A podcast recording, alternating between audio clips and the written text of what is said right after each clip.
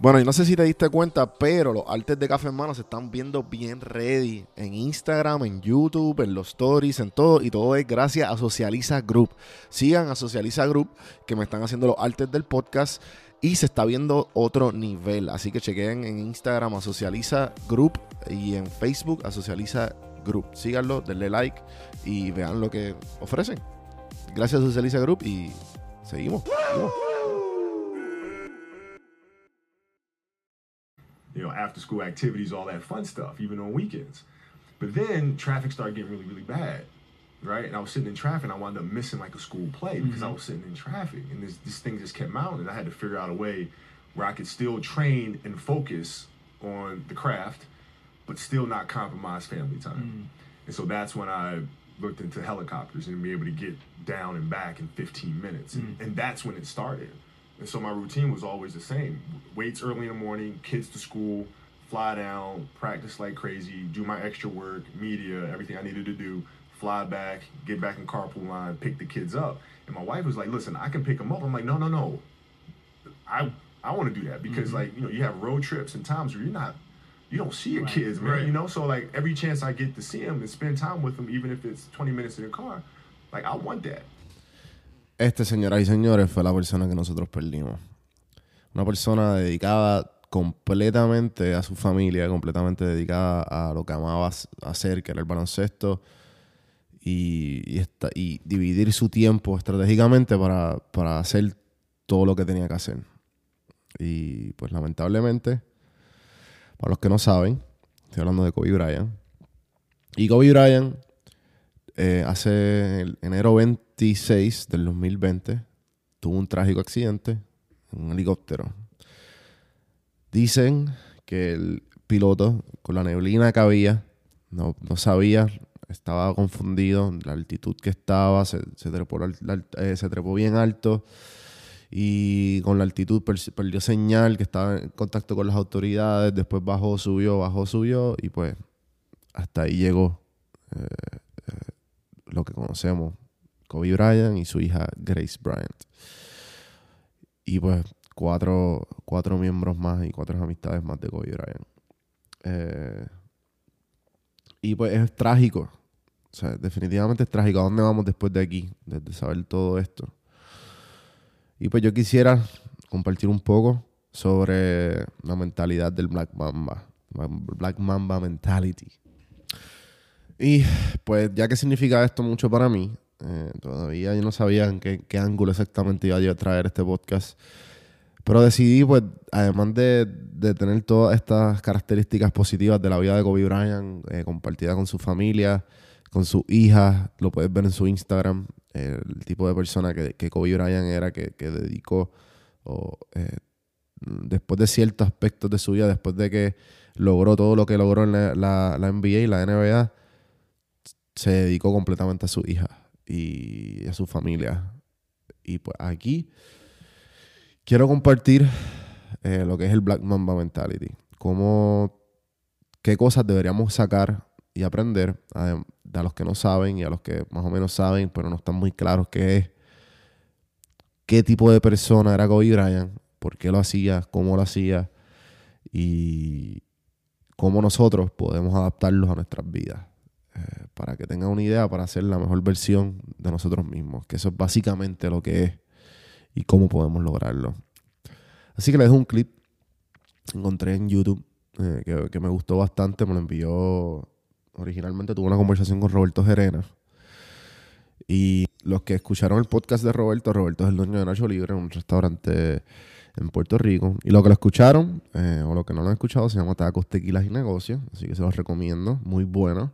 Y bueno, sin más preámbulo, para que empiecen su día con un poquito de motivación de Kobe Bryant y de todos, muchos clips de sus diferentes entrevistas y él explicando lo que es el Black Mamba Mentality. Aquí les dejo, sin más preámbulo, el Black Mamba Mentality de Kobe The Bryant. idea is a very simple one, and you know the Mamba mentality simply means trying to be the best version of yourself.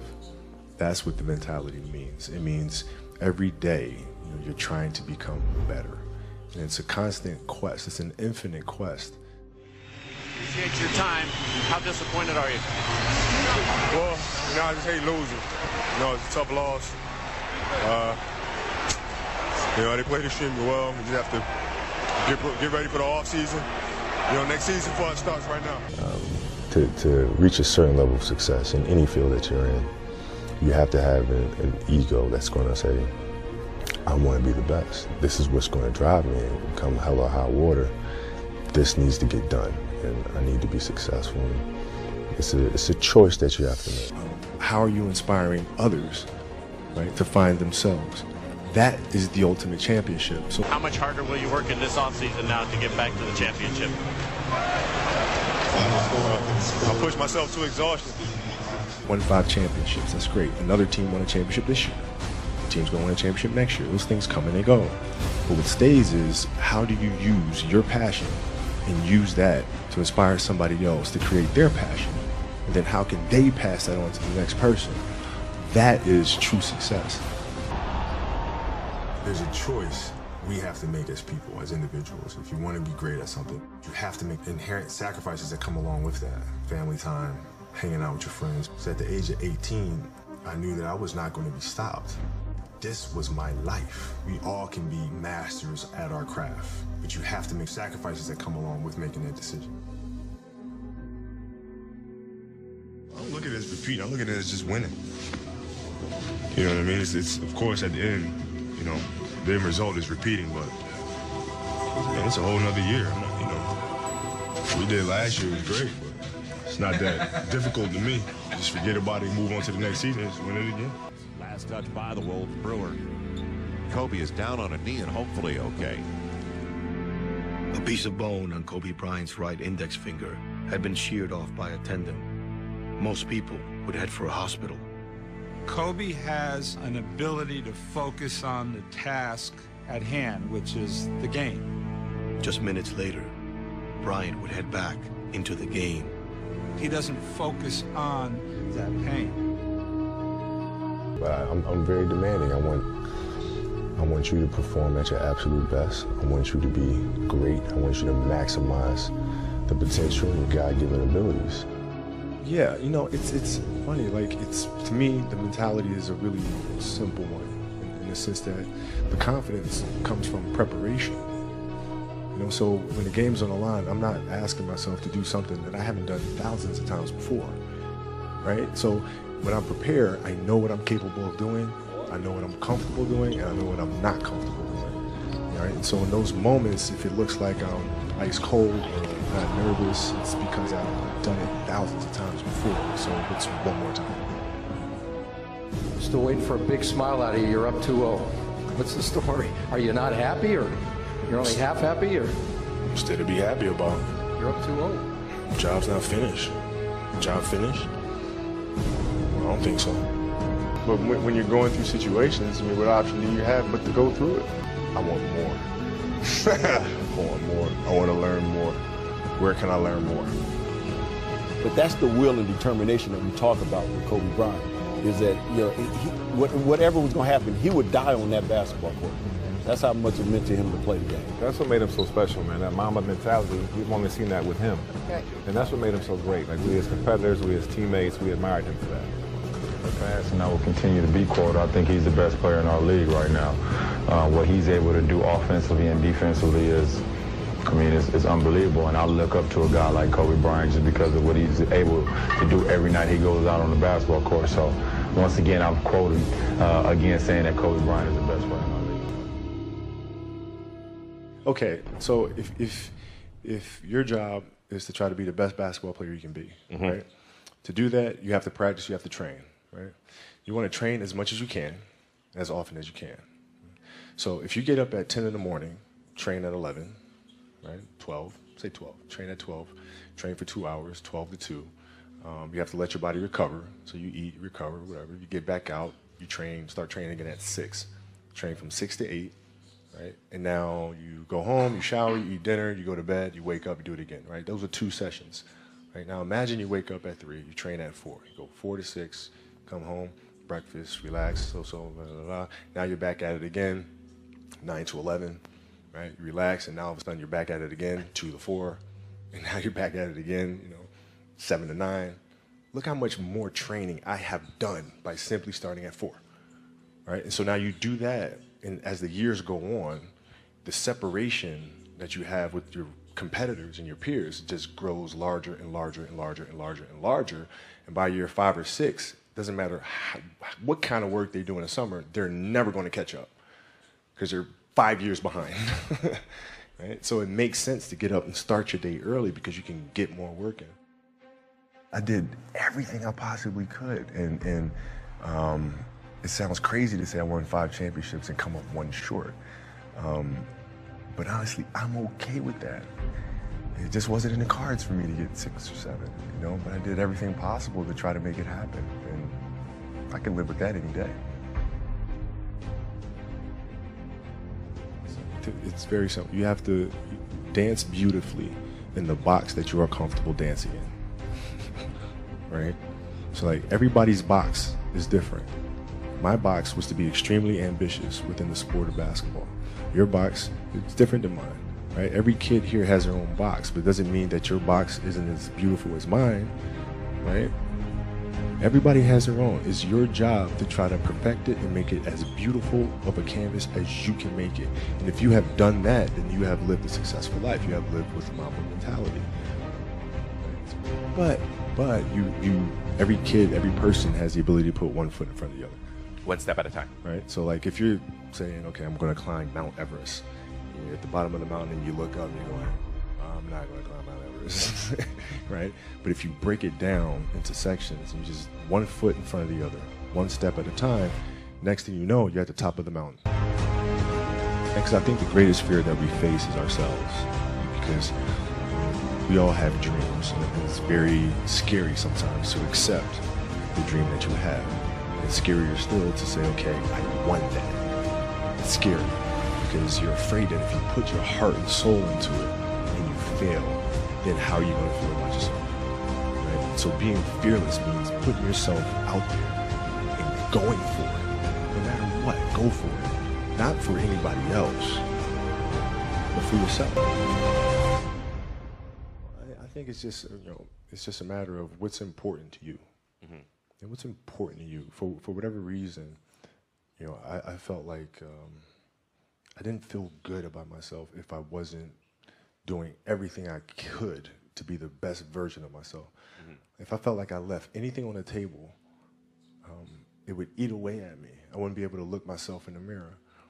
Right? So the reason why I can retire now and be completely comfortable about it because I know that I've done everything I could to be the best basketball player.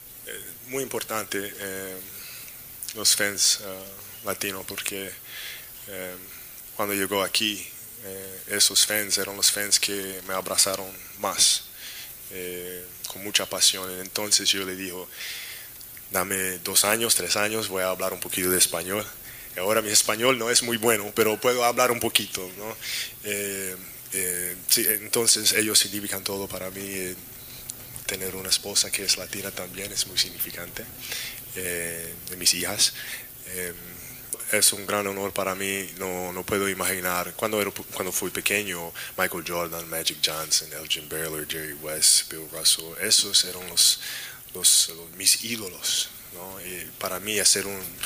Eh, sentar aquí, eh, ser una de esas personas para esos otros, otros jugadores, no puedo imaginarlo, no puedo imaginarlo. Es, uh, pero un hombre que, un niño que jugaba en Italia eh, por todos estos años, eh, sentarme aquí en este momento, no lo puedo creer.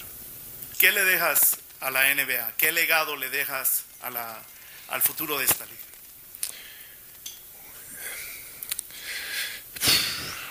Que tienen que jugar con mucha pasión mucha pasión.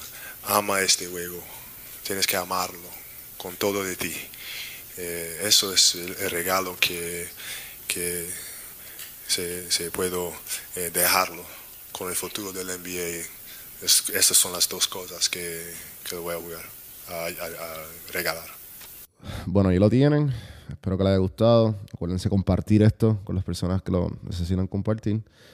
El hecho de que le den un screenshot al episodio y lo pongan en su Instagram Story o simplemente pongan que están escuchando el podcast, significa un montón. Acuérdense de dejar eh, un rating 5 estrellas en iTunes, que eso ayuda también. Estamos disponibles en cafemanopodcast.com en todas las plataformas de audio. Suscríbanse a YouTube. Los quiero un montón. Black Mamba Forever. Por siempre te recordaremos Kobe. Y aquí los dejo con el freestyle de Bad Bunny de Six Rings.